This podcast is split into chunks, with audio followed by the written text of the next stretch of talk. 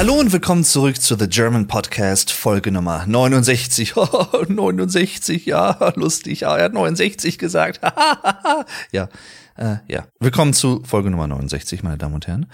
Und auch Folge Nummer zwei von 100 Fragen, die niemand fragt. Beziehungsweise, wie ich es eigentlich intuitiv formulieren würde, 100 Fragen, die niemand stellt. Denn man kann im Deutschen Fragen fragen, was eigentlich doppelt gemoppelt ist. Oder man kann Fragen stellen, was eigentlich so die Standardphrase ist, die Standardumschreibung dafür, eine Frage zu stellen. Aber egal, wir machen weiter bei den Fragen 25 bis 50 beziehungsweise nee, 26 bis 50, genau. Und dann gibt's noch zwei andere weitere Teile künftig, wo dann die Fragen 51 bis 75 und 76 bis 100 beantwortet werden. Ich hatte erst überlegt, das zweiteilig zu machen, wie ich ja in der letzten Folge erwähnt habe, falls ihr sie gehört habt. Aber dann habe ich gemerkt, hm, ich glaube, selbst zweiteilig wird das doch ein bisschen lang. Könnte man machen, aber ich mag eigentlich so diese Podcast-Standardlänge, die ich so habe pro Folge von anderthalb Stunden oder eine Viertelstunden sind es meistens sogar, also eine Stunde 15 Minuten. Irgendwie komme ich sehr häufig auf diese Länge hinaus, was die Folgen angeht. Warum auch immer, also ich plane das nicht aktiv, falls das jemand vielleicht vermutet oder so. Es passiert häufig einfach automatisch. Anscheinend ist das in mir so eine Art Zeitablauf, der so unterbewusst irgendwann sagt, so, ja, und jetzt, jetzt könntest du die Folge beenden. Eigentlich hast du auch alles gesagt und jetzt ist dann auch gut. Und es ist interessant, dass das dann häufig auf diese Zeit hinausläuft. Jedenfalls, falls ihr alles von diesen 100 Fragen, die niemand fragt, hören möchtet und meine ehrlichen Antworten darauf, auch teilweise vielleicht Sachen, die ihr nicht wissen wolltet, wie in der letzten Folge, da gab es nämlich eine Frage, Frage Nummer 16 war das, mit wie vielen Leuten hast du diese Woche geschlafen? Wo ich auch ehrlich drauf geantwortet habe. Und ja, ne? War jetzt etwas, was ich sonst wahrscheinlich nicht groß thematisiert hätte im Podcast, weil gebe jetzt keinen großen Anlass. Nicht, weil ich mich dafür schämen würde, aber, sondern, ne, es ist halt im Zweifel auch etwas Privates, aber in dem Fall dachte ich mir, komm, deswegen hoffe ich mal, dass ich niemanden damit jetzt nachhaltig verstört habe. Falls doch, tut's mir natürlich leid, war nicht meine Absicht, aber oh, große Überraschung.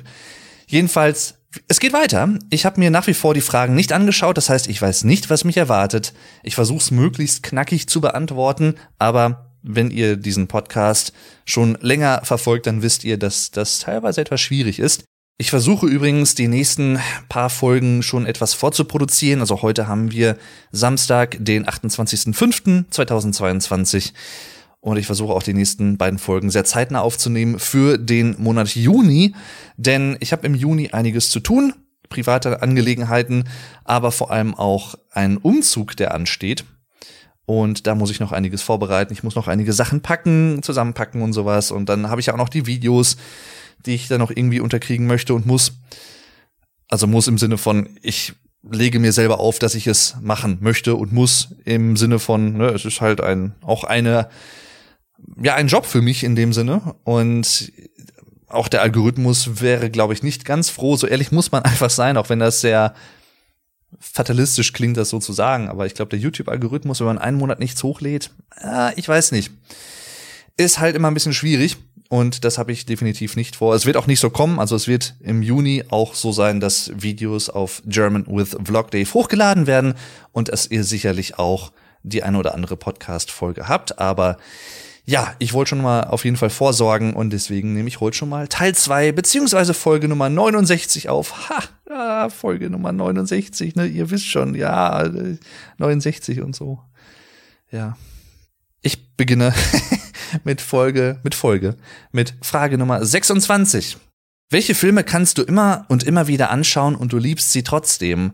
Ist das nicht eigentlich doppelt gemoppelt mit Frage Nummer 21, die ich in der letzten Folge schon beantwortet habe? Was ist dein allerliebster Film? Ja, im Prinzip, ich, ich könnte jetzt alle nochmal wiederholen, aber ich kann mal anders antworten. Ein Film, den ich bei der letzten Frage nicht erwähnt habe, obwohl er dort auch hineinpassen würde. Also was ist ein, einer meiner allerliebsten Filme? Nicht der, aber einer meiner liebsten Filme. Und zwar The Matrix, der erste Matrix-Film. Den habe ich nämlich, glaube ich, zusammen mit Fight Club und Sleepy Hollow und die neuen Pforten und sieben am häufigsten in meinem Leben gesehen bisher. Deswegen würde ich sagen, ja, also Matrix geht immer. Es gibt so Filme, die kann man immer und immer und immer wieder schauen. Auch Herr der Ringe zum Beispiel, ne? Die muss ich jetzt nicht jede Woche gucken, obwohl ich damals, um vielleicht zurück auf Fight Club zu sprechen zu kommen, damals, als ich noch auf dem Gymnasium war, in der Oberstufe, habe ich mit einem Kumpel, dem lieben Felix, eigentlich, ich glaube, für sechs, sieben, acht Wochen ich habe mich jede Woche mit ihm, mittwochs war es, glaube ich, nachmittags nach der Schule getroffen, bei mir zu Hause. Und wir haben jedes Mal Fight Club geguckt. Mal, glaube ich, irgendwie ohne Untertitel, mit Untertitel, auf Englisch, auf Deutsch, mit Untertitel, ohne Untertitel und so weiter und so fort. Und wir haben halt original jedes Mal irgendwelche anderen Details in diesem Film gefunden, die uns vorher nicht aufgefallen waren. Und das ist halt auch das, was ich bei Frage 21 schon beantwortet habe und auch in den beiden Filmfolgen.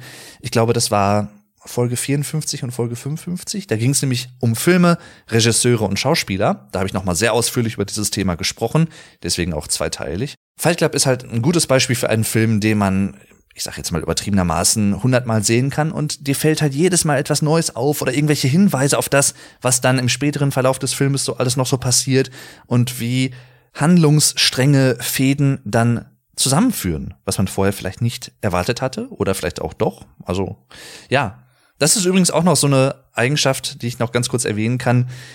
Ich glaube, die habe ich auch in Folge 54, 55 erwähnt. Die passt jetzt nicht, also so indirekt zur Frage, aber ich habe irgendwie die Fähigkeit, gar nicht mal willentlich oder so, aber ich habe die Fähigkeit, möglichst erwartungsarm an Filme, Serien und Kunst heranzugehen. Oder vielleicht sogar manchmal erwartungslos was natürlich die beste Option ist, weil sie am fairsten ist und am klarsten rein von der Perzeption, also von der Wahrnehmung der Kunst, weil man dann einfach unvoreingenommen daran gehen kann. Und das ist für mich immer am schönsten, denn dann ist der potenzielle Überraschungseffekt auch umso größer. Aber worauf ich hinaus will, ich kann zum Beispiel einen Film gucken, einen Thriller, wo man ja dann, oder wo manche Leute dann teilweise schon sagen, ja, aber ich habe dann schon in der zweiten Minute kommen sehen, wer der Killer ist und so, ne? Das ist, ja, und der und der und die und die und deswegen, okay, sei euch unbenommen, ich könnte das wahrscheinlich auch, würde ich jetzt mal behaupten, aber ich habe irgendwie die Fähigkeit, so ganz naiv Kunst zu genießen. Also ich, ich denke dann auch während des Filmes nicht an solche Sachen und denk mir, ja, der könnte der Killer sein, weil das und das ist passiert und der und der ist nur einmal bisher vorgekommen und das ist ja schon sehr, sehr, also, ne, verdächtig. Natürlich kann man das machen, aber ich persönlich mache das nicht. Also so reflexartig oder intuitiv, sondern ich gucke den Film einfach und bin dann teilweise wahrscheinlich auch von Filmen überrascht und auch von Wendungen, von Twists in Filmen, die andere halt schon in Minute fünf haben kommen sehen. Zu Recht und berechtigterweise. Aber ich habe irgendwie die Fähigkeit dann zu sagen, nö, ich gucke einfach den Film, lass mich drauf ein und lass mich überraschen. Selbst wenn es offensichtlicher war als in anderen Filmen oder in anderen Beispielen, aber ja, ich mag diese Fähigkeit, muss ich sagen. Ach ja. Weil es auch einfach dann schöner ist, solche Filme zu genießen, selbst wenn es nicht die ausgeklügelsten Kunstwerke der Welt sind. Und ich meine, Marvel-Filme zum Beispiel, Superheldenfilme, sind häufig auch relativ vorhersehbar und folgen einem gewissen Schema F. Ne? Von wegen, man weiß halt, dass das Gute siegen wird und bla, bla und sowas. Ne? Solche Sachen. Ist ja auch okay, ne? Ich will das gar nicht werten, ist halt aber einfach nur ein wiederkehrendes Element. Und ich schaue das dann halt einfach manchmal so oder meistens kindlich naiv und denk mir so, oh geil. Ja, der, oh krass, der hat das gemacht und der steckte die ganze Zeit dahinter oder die. Denke ich mir am Ende dann, und dann weiß ich zwar im selben Moment auch, ja klar, hättest du drauf kommen können, weil das und das ist passiert und so, ja. Aber ich, ich führe diese Fäden dann während des Schauens des Films nicht zusammen. Und ganz ehrlich, ich bin froh, dass ich es nicht tue. Aber egal. Äh, Folge. Bäh. Frage Nummer 27 ist tatsächlich eine Frage, die ich nicht beantworten werde, weil sie zu privat ist. Und zwar lautet die Frage, die letzte Person, die du geküsst hast, die dich geküsst hat. Natürlich könnte ich jetzt sagen, ja, meine Mutter vielleicht oder so, mal auf irgendeinem Geburtstag oder so auf die Wange natürlich, weil, ne, wie gesagt, das ist halt die eigene Mutter und ich habe ein sehr enges Verhältnis zu meiner Familie. Also ich bin auch sehr familienbezogen. Ich bin ein sehr familienbezogener Mensch. Aber davon abgesehen geht das ehrlich gesagt keinem was an. Ganz einfach. Frage Nummer 28. Warst du jemals ein Pfadfinder? Habe ich jemals Pfade gefunden in meinem Leben? Nein, war ich nicht. Interessanterweise, also ich, ich mag mich täuschen, Vielleicht war das in meiner Kindheit, also zu meiner Zeit, in meiner Jugend, in den 90ern und frühen 2000ern noch eher verbreitet als heutzutage? Oder vielleicht ist es auch genau andersrum. Ich, ich weiß es nicht. Ich kenne mich da einfach nicht aus. Ich weiß, dass es viele Jugendgruppen gibt, also zum Beispiel von kirchlichen Trägern teilweise veranstaltet oder so, dass kirchliche Gruppen, ob es jetzt, weiß ich nicht, Messdiener sind oder in Kindertagesstätten oder in Kindergärten, dann irgendwie was mit verschiedenen Jugendlichen aus verschiedenen Orten machen, in großen Gruppen und dann verschiedene Unternehmungen, in der Natur zum Beispiel oder so teambildende Maßnahmen, dass man mit Kindern zum Beispiel in den Wald fährt und dann irgendwelche Kletterübungen macht und die müssen sich dann gegenseitig helfen und auffangen und so, ne? Was man halt auch teilweise als Erwachsene bei manchen teambildenden Maßnahmen in äh, besonders, ja, teambewussten äh, Konzernen und Firmen ganz gerne mal macht. Finde ich ehrlich gesagt in den meisten Fällen etwas über, aber das ist meine persönliche Meinung, weil es gibt vielleicht auch schon Gründe, warum man mit allen man muss nicht jeden heiraten, den man irgendwie als Arbeitskollegen hat. Also jetzt rein von der Innigkeit des Verhältnisses her, meine ich. Also ich persönlich komme mit meinen Arbeitskollegen super klar. Also ich, ich mag die eigentlich so gut wie alle sehr, sehr gerne. Es gibt da so ein, zwei, die so ein bisschen spezieller, muss man sagen. Aber mit denen kann ich auch umgehen. Das ist, ich habe, glaube ich, eine relativ gute Menschenkenntnis und weiß, wie ich, das habe ich an anderer Stelle, glaube ich, auch schon mal erwähnt, wie ich diplomatisch mit verschiedensten Charakteren umgehen kann, ohne dass ich persönlich in Bredouillen komme oder dass Streitereien an der Tagesordnung sind. Selbst wenn man nicht mit allen Sachen und allen Personen übereinstimmt, und das tue ich definitiv auch nicht. Aber ja, das ist auch eine Fähigkeit, die ich tatsächlich sehr an mir schätze, muss ich so sagen. Und ähm, das führt aber zu weit weg von der eigentlichen Fragestellung. Also nein, ich war nie Pfadfinder. Ich habe irgendwie nie den Bezug dazu gehabt. Ich kenne auch nicht wirklich also wenn ich jetzt so an Freunde von mir denke, auch damals so aus meiner Kindheit oder so, ich wüsste jetzt keinen, der jetzt bei den Pfadfindern und in einem Pfadfinderverein war. Ist übrigens sehr interessant, um das hier nochmal wieder etwas ähm, linguistisch auch aufzubereiten für Leute, die diesen Podcast hören und nicht deutsche Muttersprachler sind.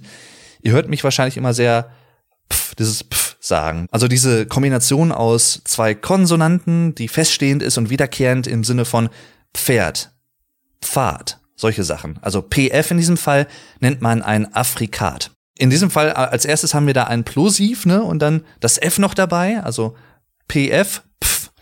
Aber das ist für viele Deutsche im Alltag natürlich etwas umständlich auszusprechen oder klingt immer so ein bisschen pf, pf, so als so halt plosiv, ne, also so ein bisschen Manche würden vielleicht auch sagen aggressiv, weswegen viele Deutsche einfach nur das F aussprechen. Also die sagen statt Pferd, wie eigentlich die Aussprache wäre, Pferd und sprechen das P nicht aus.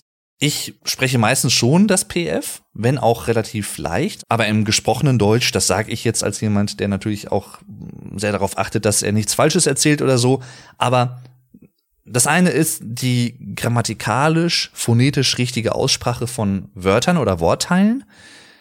Das andere ist aber auch die Praktikabilität im Alltag. Und da muss ich einfach sagen, ich glaube, es ist vollkommen okay, wenn ihr Deutsch lernt und statt Pferd einfach nur Pferd sagt.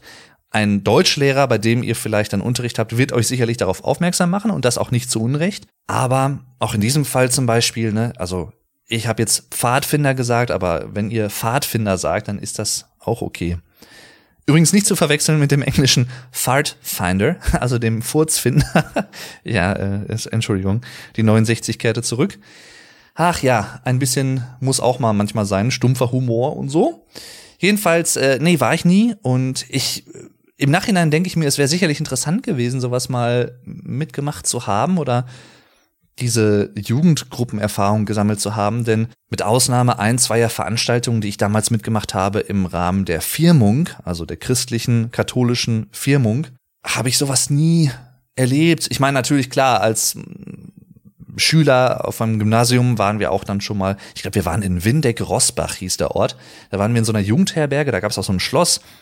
ist auch so ein Stumpf, ne? Da haben wir eine Tour bekommen, hat nichts mehr mit der Frage zu tun, aber ich erzähle es trotzdem kurz random Information.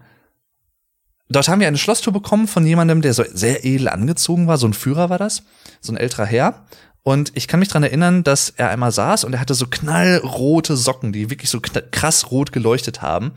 Und ich kann mich bis heute an diese roten Socken erinnern, warum auch immer. Ich weiß, dass er die anhatte. Und da haben wir halt auch so vertrauensbildende Maßnahmen gemacht mit so Seilziehen oder weiß ich nicht, einer stellt, steht auf einer Leiter und dann Schüler stehen halt vor der Leiter und greifen sich in die Arme gegenseitig und fangen dann denjenigen auf, der von der Leiter hinunterfällt. Und dann ist halt diese vertrauensbildende Maßnahme, dass derjenige auf der Leiter sich fallen lässt und den unten vertraut, dass die ihn auffangen und so. Und es hat sicherlich auch seine Richtigkeit und Sinnhaftigkeit, sowas zu machen, auch gerade im Kindesalter. Und auch gerade zum Beispiel, ich glaube, wir waren da in der fünften oder sechsten Klasse, also noch sehr, sehr neu auf dem Gymnasium. Und gerade bei solchen oder zu solchen Zeitpunkten ist das sicherlich sehr sinnvoll, finde ich. Aber ja, davon abgesehen habe ich das nie groß mitgemacht. Aber im Nachhinein wäre es vielleicht interessant gewesen. Frage Nummer 29. Würdest du jemals nackt in einer Zeitschrift posen? Also ich wüsste jetzt nicht, warum ich das machen sollte, ehrlich gesagt. Also selbst wenn ich das bejahen würde, würde ich theoretisch gesehen machen oder so warum sollte ich das tun? Also ich bin, ich, also ich fange mal anders an. Ich, ich glaube, dass viele Menschen, nicht alle, aber viele Menschen ein gewisses Mindestlevel von Narzissmus in sich haben. Und das meine ich nicht im Sinne von, dass man jeden Tag stundenlang vor dem Spiegel steht und sich für den Allergeilsten oder die Allergeilste hält, sondern dass jeder ein gewisses Mindestlevel in dem Sinne hat, dass man, wenn man morgens aus dem Haus geht, zum Beispiel sich die Zähne putzt oder so, damit man nicht so oft aus dem Mund riecht oder dass man, was weiß ich, wenn man zum Beispiel ein besonderes Meeting vor sich hat auf der Arbeit, dass man sich vorher extra nochmal rasiert und sowas, ne, als Mann und so weiter und so fort. Ne, solche, also Kleinigkeiten, duschen, regelmäßig duschen zum Beispiel.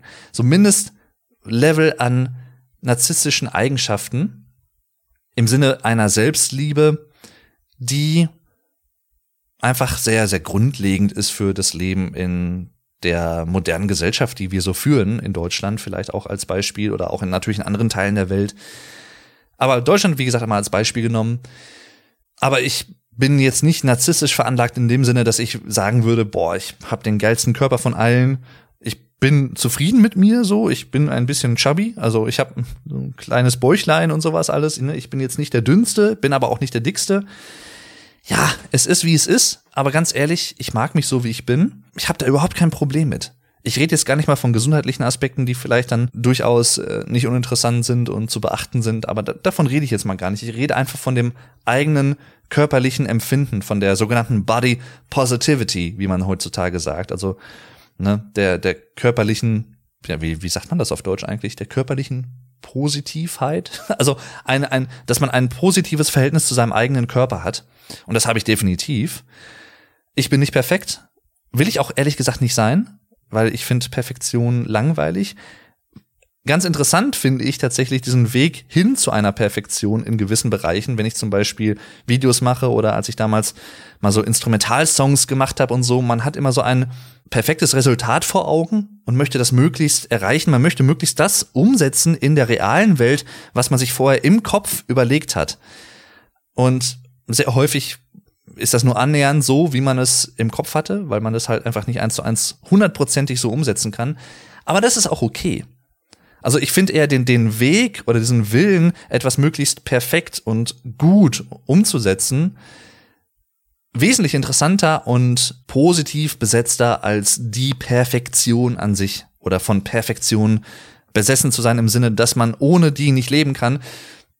Und wenn man zum Beispiel jetzt nicht die perfekte Nase oder den perfekten Po hat oder wie auch immer, dass man dann einfach sterbensunglücklich ist. Das gibt's ja. Also das ist jetzt nichts, was ich mir ausdenke. Das gibt's ja bei manchen Leuten. Das finde ich dann schon sehr bedenkenswert, muss ich persönlich sagen. Worauf ich aber hinaus will am Ende des Tages, um diese Frage dann doch zu beantworten, also wenn mir jemand sehr, sehr viel Geld vielleicht bieten würde, dann würde ich vielleicht sagen, ja gut, I couldn't care less, ne, so dann, ja, okay, ne, also gewinne ich nichts von, verliere ich nichts von. Außer halt Geld, wie gesagt, aber ich persönlich jetzt nicht, ne? Und ja, rein theoretisch ges gesprochen. Aber andererseits, also ich habe von mir jetzt keine intrinsische Motivation, das von mir aktiv aus anzustreben. Das, so kann ich es vielleicht am besten beantworten. Also ich sehe jetzt kein, keine Notwendigkeit darin, so etwas zu tun. Interessante Frage aber. Es sind, wie gesagt, ihr denkt euch jetzt vielleicht, was sind das für random Fragen? Aber es sind auch eben 100 Fragen, die niemand fragt. Also von daher ist das vollkommen okay. Ja, und damit willkommen zum Song of the Day Segment dieser Folge. Der Teil von TGP, The German Podcast von jeder Folge, wo ich einen Song für euch empfehlen möchte, der entweder zum Thema der Folge passt oder den ich einfach gerne mal empfehlen möchte. Weil ich denke, ja, der ist irgendwie interessant, der sticht heraus, der ist qualitativ sehr, sehr gut gemacht oder beides alles sowieso zusammen. Heute ein Song, der nicht direkt etwas mit der Folge tatsächlich zu tun hat, sondern eine mögliche Antwort auf eine Frage wäre, die zu anderen Fragen passen würde, die hier gestellt wurden. Und zwar Fragen zu Liedern. Oder ne, singst du im Auto oder singst du unter der Dusche und ähnliche Sachen. Nämlich, kennst du ein Lied, was sehr eigenartig, aber gleichzeitig melodisch, sehr einzigartig klingt und einen hohen Wiedererkennungswert hat? Ja, da kenne ich einige. Ich denke aber mal, ich empfehle an dieser Stelle das Lied Ice Age von How to Destroy Angels. Das ist ein Projekt, eine Band von Trent Reznor, seines Zeichens Nine Inch Nails, Mitgründer bzw. Hauptmitglied mittlerweile neben Atticus Ross, der auch jetzt, ich glaube, seit 2016 offizielles Bandmitglied ist. Davor, seit den späten 80ern, war Trent Reznor das alleinige, ständige Mitglied von Nine Inch Nails. Also ne, Industrial Rock, Industrial Metal, sehr, sehr cooler und sehr interessanter Künstler auch. Und der hat, ich glaube 2012, 2013 war es, eine weitere Band mit seiner Frau und Atticus Ross zusammen ins Leben gerufen, und zwar How to Destroy Angels. Da gibt's erst ein Album und den Song, den ich hier ausgewählt habe, Ice Age, der hat einen sehr interessanten Klang. Und zwar mixt er im Prinzip elektronische Sounds, Noise, auch gerade zum Ende des Songs hin, also so Industrial-Einflüsse mit so leichten, kleinen, zerbrechlichen Soundelementen und perkussiven Elementen. Also ich, ich kann es nicht wirklich beim Namen nennen. Erst dachte ich, ah, das ist irgendwie vielleicht so eine Art Akustikgitarre, auf der dann so ein bisschen gezupft wird, hier und da. Aber ich glaube, das ist tatsächlich eher etwas Asiatisches. Keine Ahnung, was es genau ist. Es klingt auf jeden Fall sehr, sehr cool. Und seine Frau hat auch eine sehr angenehme, sehr, sehr sanfte und seichte Stimme, die wirklich sehr, sehr gut über der Musik schwebt. Und ja, deswegen, es ist ein Song, der instinktiv einen hohen Wiedererkennungswert hat und der sehr einzigartig klingt, wie ich finde. Deswegen an dieser Stelle meine Empfehlung des Tages Ice Age von How to Destroy Angels. Ihr findet wie immer einen Link zum Song in den Show Notes, also in der Folgenbeschreibung, genauso wie einen Link zu meiner Spotify Playlist mit allen bisherigen Song of the Day Empfehlungen. Und jetzt geht's weiter. Viel Spaß. Frage Nummer 30. Wann war das letzte Mal, dass du jemandem einen Brief auf Papier geschrieben hast? Das ist eine sehr gute Frage, die ich, glaube ich, annähernd zumindest beantworten kann. Und zwar müsste das um 2001, 2002, 2003 gewesen sein. Denn ich hatte damals sowohl, also ich war mit jemandem befreundet, einer Freundin von mir, die ich über meine Eltern und meine Großeltern kannte, denn deren Großeltern kannten sich und waren befreundet und meine Eltern mit deren Eltern auch so lose, sag ich mal, oder die, meine Eltern kannten auf jeden Fall ihre Familie halt auch. Und ich kannte sie dadurch auch, wenn sie mal hier zu Besuch war, denn sie wohnt oder kommt aus Sachsen. Und wir haben uns dann vielleicht mal äh, im Jahr zwei, drei, vier Mal hier irgendwo gesehen oder was, als sie mal hier zu Besuch waren. Dann haben wir uns meistens zusammen getroffen und halt gequatscht und wir haben uns immer super verstanden. Und da wir uns aber nur so selten gesehen hatten und uns aber irgendwie mochten, ne, war halt sympathisch, haben wir so eine Art Brieffreundschaft gehabt. Warum betone ich das so? Weil es ja häufig so ist, dass wenn man Brieffreunde hat, dass man die wirklich oder ich, ich würde mal vermuten, dass man häufig Brieffreunde als reine Brieffreunde hat, dass man die gar nicht real kennt. Oder weil zum Beispiel jemand, um es noch mal krasser zu sagen, der eine ist in Deutschland, der andere ist in Amerika oder so. Und man hat sich aber noch nie gesehen. Es gibt ja auch so, so Pen Pals zum Beispiel, was der englische Begriff für Brieffreundschaft ist. Ne? Also ein Pen Pal, ein Brieffreund. Wobei die eigentliche wortwörtliche Übersetzung wäre ja dann Letter Friend, ne? also Brieffreund oder Brieffreundin in dem Fall, eine Brieffreundin, die ich hatte. Und dann haben wir uns häufiger auch schon mal Briefe hin und her geschrieben. Meine Eltern haben die dann immer für mich abgeschickt und so und dann ne, kam von ihr wieder was zurück und dann habe ich ihr wieder darauf geantwortet und dann habe ich sie 2002 in Sachsen besucht. Im Sommer war das ich war, glaube ich, eine Woche da und dann kam das Jahrhunderthochwasser, das sogenannte, in Ostdeutschland. Das war ja 2002 in Sachsen unter anderem, ich glaube auch Teilen von Thüringen. Und das war so ein bisschen auf einem Berg gelegen, wo die wohnten. Das heißt, wir waren halt äh, noch relativ fein raus. Also bei uns war jetzt nichts groß überschwemmt oder so. Aber wenn man das Tal runterging, die Straßen waren überschwemmt und so und man, Autos konnten nicht wirklich fahren. Theoretisch gesehen saß ich da halt wirklich fest. Ich hatte, glaube ich, geplant, zwei Wochen da zu bleiben. Bin letztendlich dann drei Wochen da geblieben. Das war in den Sommerferien.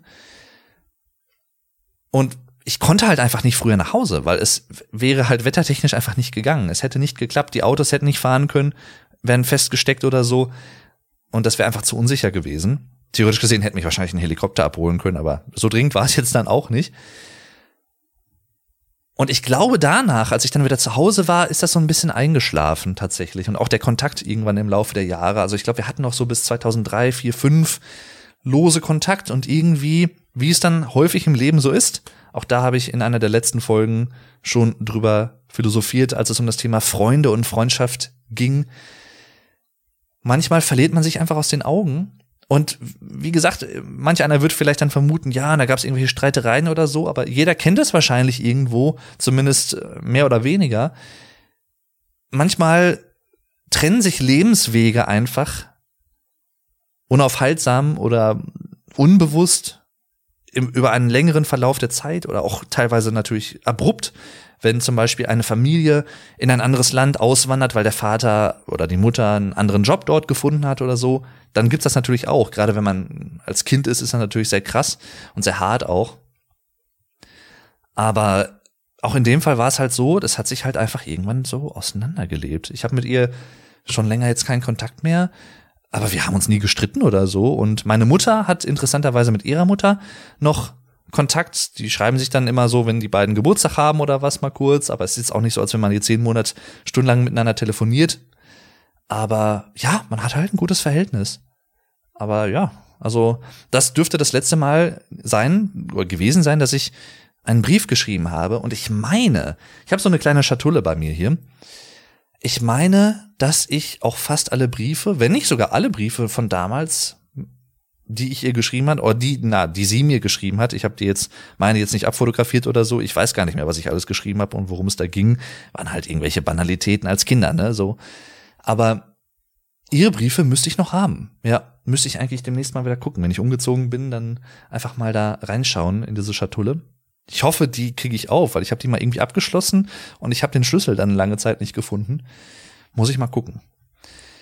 Falls ihr übrigens euch für etwas ähnliches interessiert, was so in diese Richtung geht, und zwar ein Tagebuch, was ich als Kind geführt habe, dann könnt ihr gerne mal in eine der früheren Folgen reinhören. Ich gucke gerade mal eben live nach, welche das war. Da habe ich nämlich aus diesem Tagebuch vorgelesen. Das war auch sehr, sehr interessant für mich persönlich, muss ich sagen.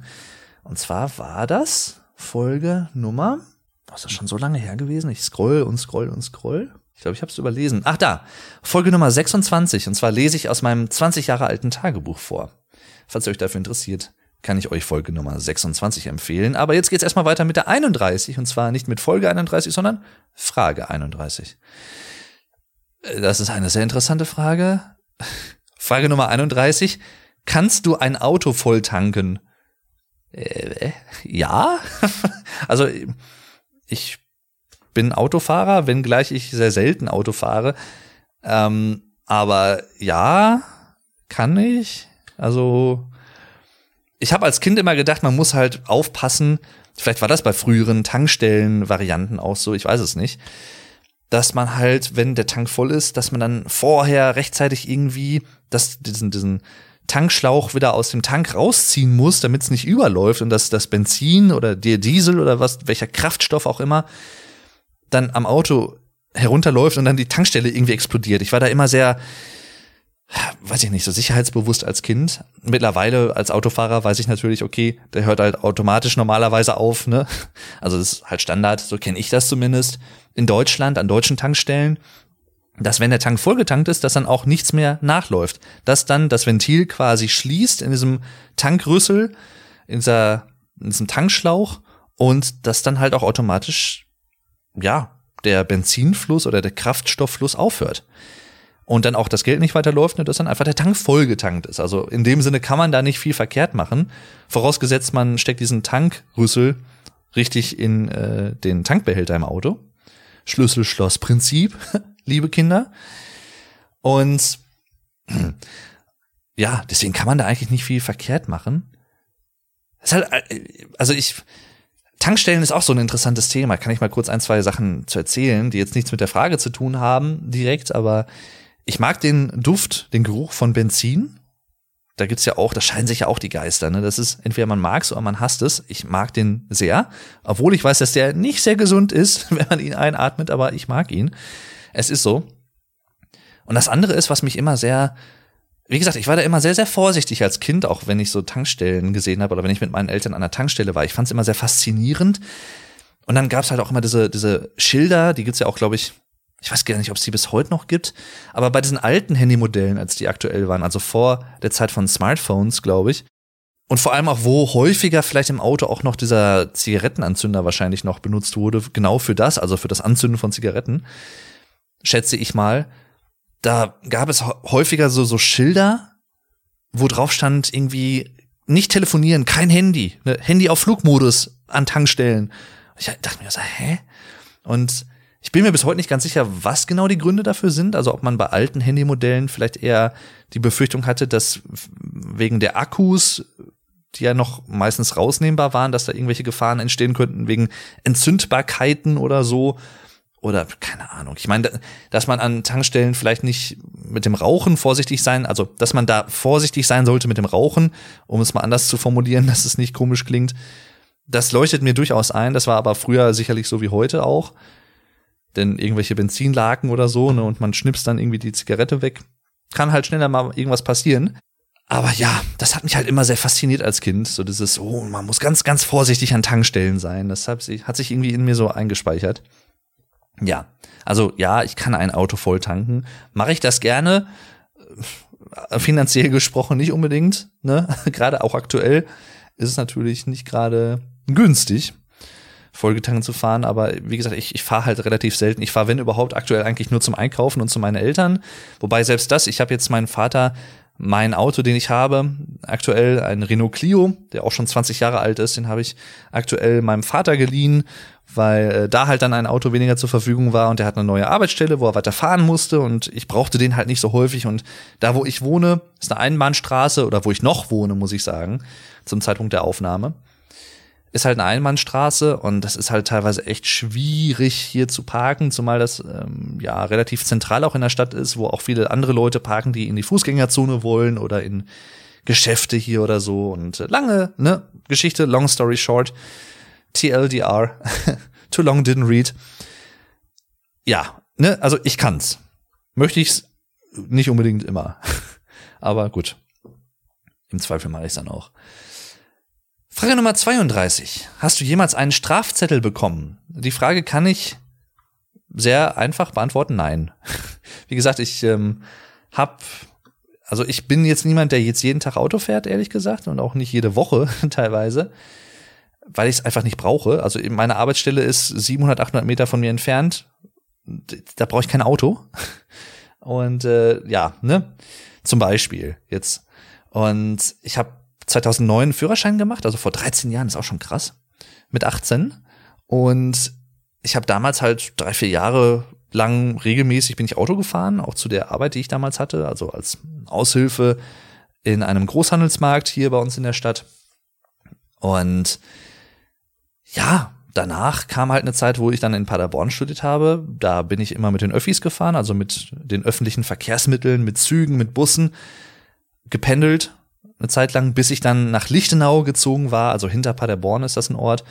Und da bin ich auch immer mit dem Bus gefahren, weil ich hatte so ein Semesterticket, da brauchte ich auch kein Auto. Und ganz ehrlich, in so großen Städten brauchst du nicht unbedingt ein Auto, weil die Infrastruktur meistens gut genug ausgebaut ist. Und hier, ja, ich bin halt sporadisch ein, zwei Mal mit dem, mit dem Auto meiner Eltern dann gefahren oder so, auf das ich dann auch versichert war. Und dann hatte ich jahrelang gar kein Auto. Und dann habe ich halt, ich glaube 2020 war es im Sommer. Oder war es letztes Jahr sogar? Ich bin mir gar nicht mehr sicher.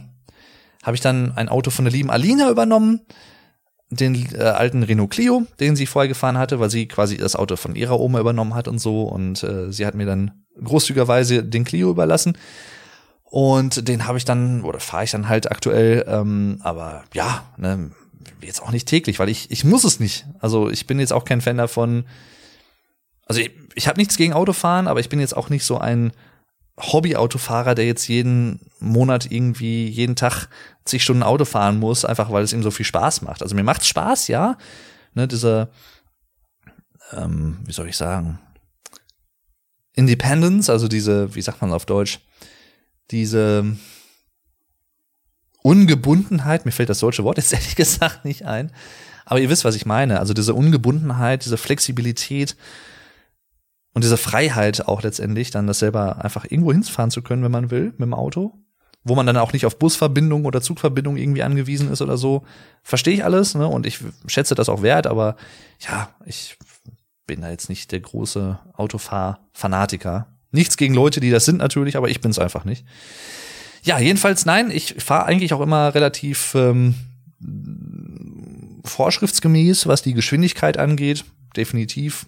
Vielleicht mal zwei, drei, vier km schneller hier und da, ja, aber ne, also immer im Rahmen. Also jetzt nicht irgendwie 20 km/h oder 10 km/h schneller oder so, das jetzt nicht. Deswegen, nö, habe ich nicht. Ich habe auch noch nie im Halteverbot geparkt oder so, wo ich dann irgendwie einen Strafzettel bekommen hätte. Nö. Deswegen, ich finde das auch immer lustig, kurz noch zum als Schluss hier bei diesem Thema wenn, wenn Leute sich dann immer so echauffieren über, ja, und hier steht wieder ein Blitzer und da bin ich wieder geblitzt worden und hier habe ich schon wieder ein Knöllchen bekommen und ne, da bin ich, da bin ich schon wieder vom Blitzer erwischt worden und so. Ich denke mir immer, Leute, dann fahrt doch einfach den Vorschriften entsprechend und gut ist. Das ist immer dieses Aufregen, nur weil man selber sich zu fein war, um sich an die Geschwindigkeitsregeln zu halten. Ich mir so denke, ja, ich, mir ist klar, ich kann nachvollziehen, dass schnelles Fahren einen gewissen Adrenalinschub auslösen kann und dass das irgendwie kickt und so, verstehe ich alles. Und auch diese Freiheit des schnellen Fahrens auf der Autobahn oder so, ne, wenn der Platz frei ist, gerade in Deutschland, wo es äh, viele, immer noch viele Strecken auf der Autobahn gibt ohne Geschwindigkeitsbegrenzung, ohne Tempolimit, ich verstehe das. Ich kann das nachvollziehen, ja, dass manche Leute das so empfinden. Und mir ist das auch nicht hundertprozentig fremd, aber ich bin da nicht so gepolt. Aber andererseits denke ich mir dann halt auch gerade in geschlossenen Ortschaften oder so, ey Leute, haltet euch doch einfach dran und fertig. So, ihr müsst da nicht mal einen auf den Macker machen und dann denken, oh ja, ich fahre jetzt mal 20 km/h schneller und dann, oh, ah, ich wurde geblitzt. Ah, scheiße, richtig unfair. Der Staat belangt mich wieder und äh, alle wollen sie mir was und so, was denn ja manche Leute dann von sich so ablassen und absondern, wo ich mir so denke, ey Leute, sag mal, was ist mit euch eigentlich falsch gepetzelt manchmal? Echt? Ist einfach nur unnötig. Haltet einfach dran und gut ist. Aber egal. Frage Nummer 33. Ist dir jemals der Tank mitten auf der Fahrt ausgegangen? Nein.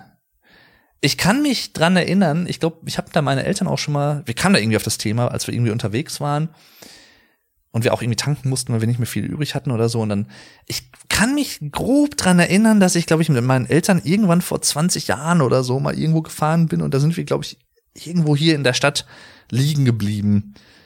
Meine Eltern haben aber behauptet, dass das nicht so war, dass das nicht passiert ist. Deswegen kann ich jetzt nicht für mich reklamieren, dass es passiert ist.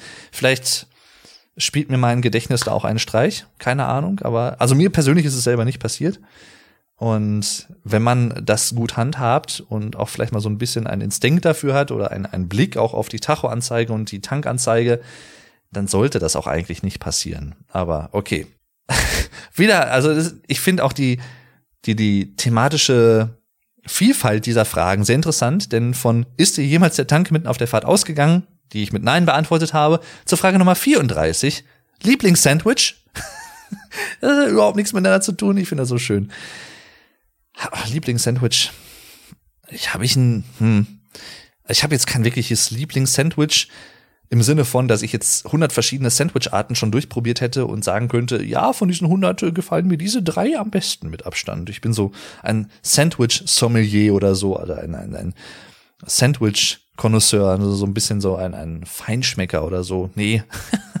also wir hatten damals in der alten Wohnung, wo ich noch mit meinen Eltern zusammen gewohnt habe, hatten wir so einen, einen Sandwich-Toaster.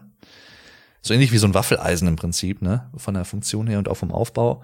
Da haben wir uns zwei, drei, vier Mal, glaube ich, Sandwiches mitgemacht. Die waren auch immer sehr lecker, aber wir haben es irgendwie nie regelmäßig gemacht. Und was hatten wir da drin in den Sandwiches? Ich glaube Salami. Ich weiß gar nicht, was alles noch drin war. Ketchup oder so. so ein Salatblatt, glaube ich, Käse.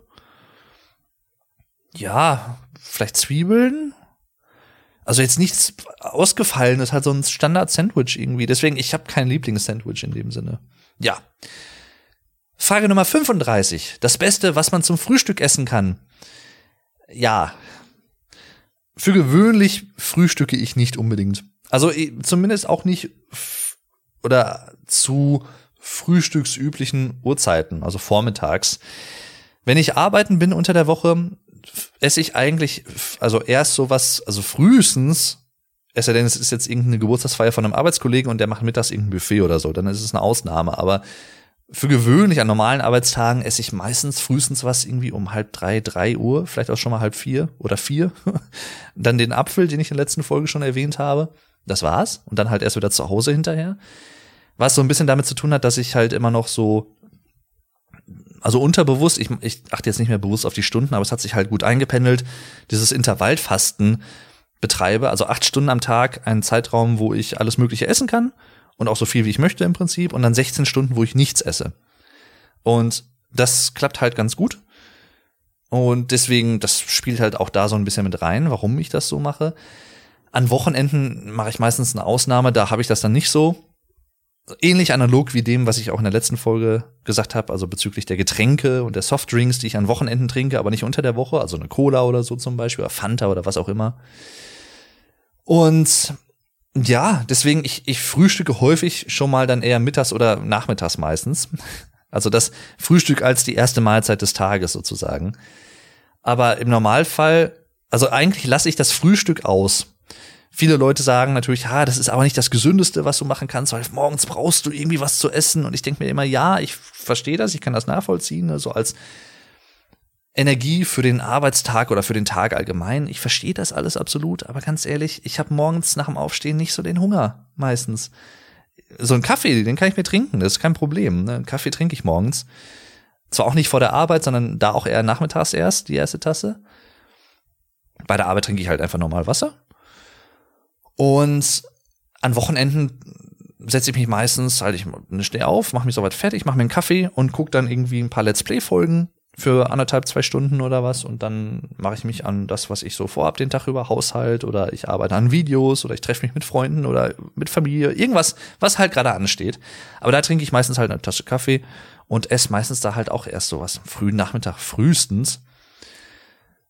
Ist jetzt, also ich möchte das jetzt nicht so verstanden wissen, dass das jetzt ein Beispiel für alle Leute sein soll. Das sowieso nicht, weil das, so bin ich allgemein nicht gestrickt, dass ich denke, ich muss anderen Leuten da irgendwelche Ratschläge geben die sie unbedingt befolgen müssen oder wo ich sagen würde, ich habe den äh, Stein der Weisen von Harry Potter geklaut und weiß, wie es richtig geht.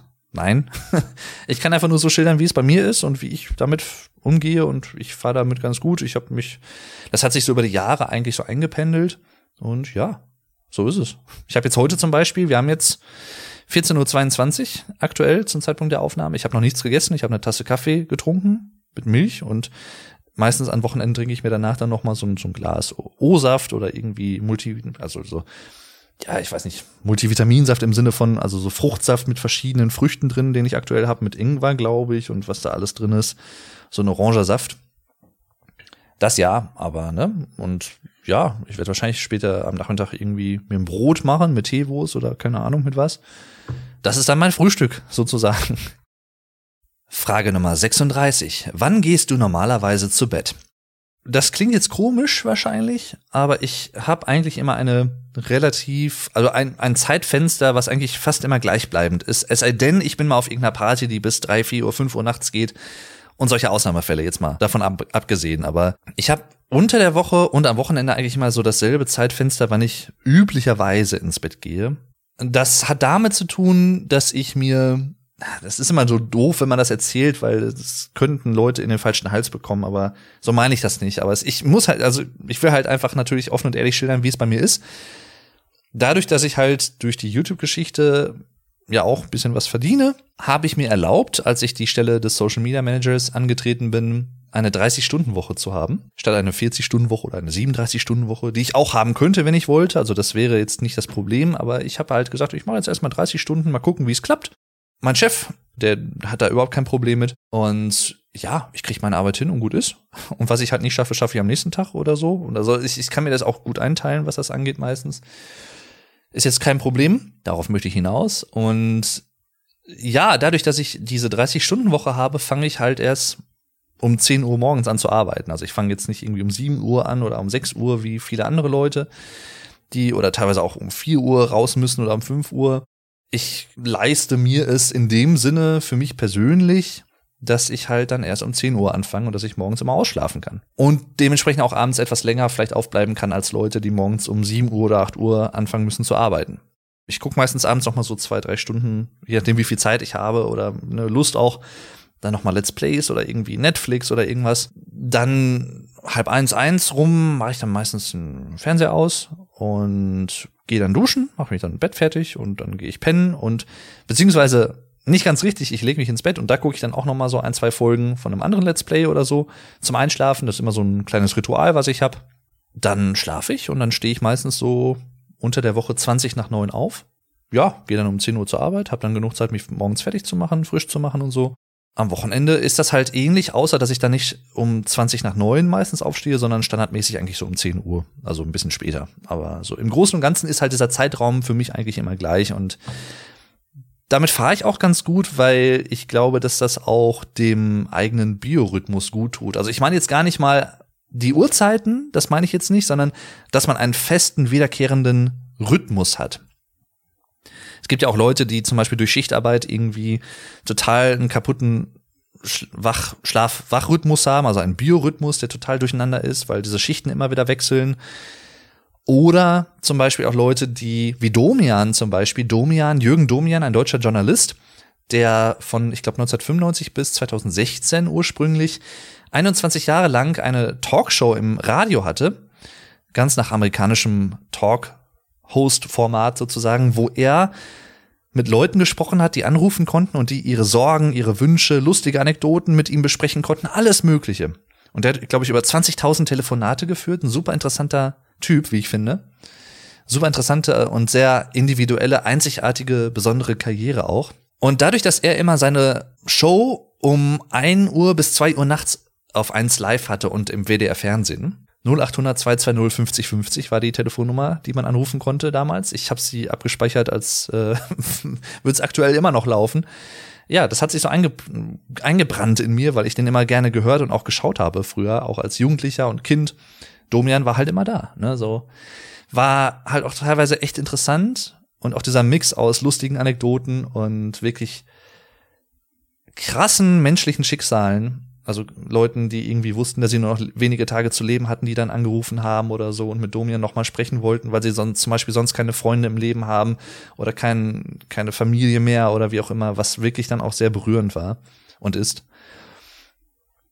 Jedenfalls, worauf will ich hinaus? Bei ihm war es zum Beispiel so, der ist dann halt, da gab es meistens noch mal so eine Stunde wohl Nachbesprechungen, weil der auch immer so einen Psychologen, ein Psychologenteam im Hintergrund hatte. Also falls jemand wirklich weiß ich nicht, suizidgefährdet war oder irgendwie ne, wirklich psychologische Beratung und Hilfe brauchte und dort angerufen hatte, dann hat Domian meistens den oder diejenige mit dem jeweiligen oder der jeweiligen Psychologin, dem Psychologen im Hintergrund verbunden, dass da nochmal ein weiterführendes Gespräch erfolgen konnte, abseits der Öffentlichkeit und nicht mehr im Radio oder im Fernsehen natürlich.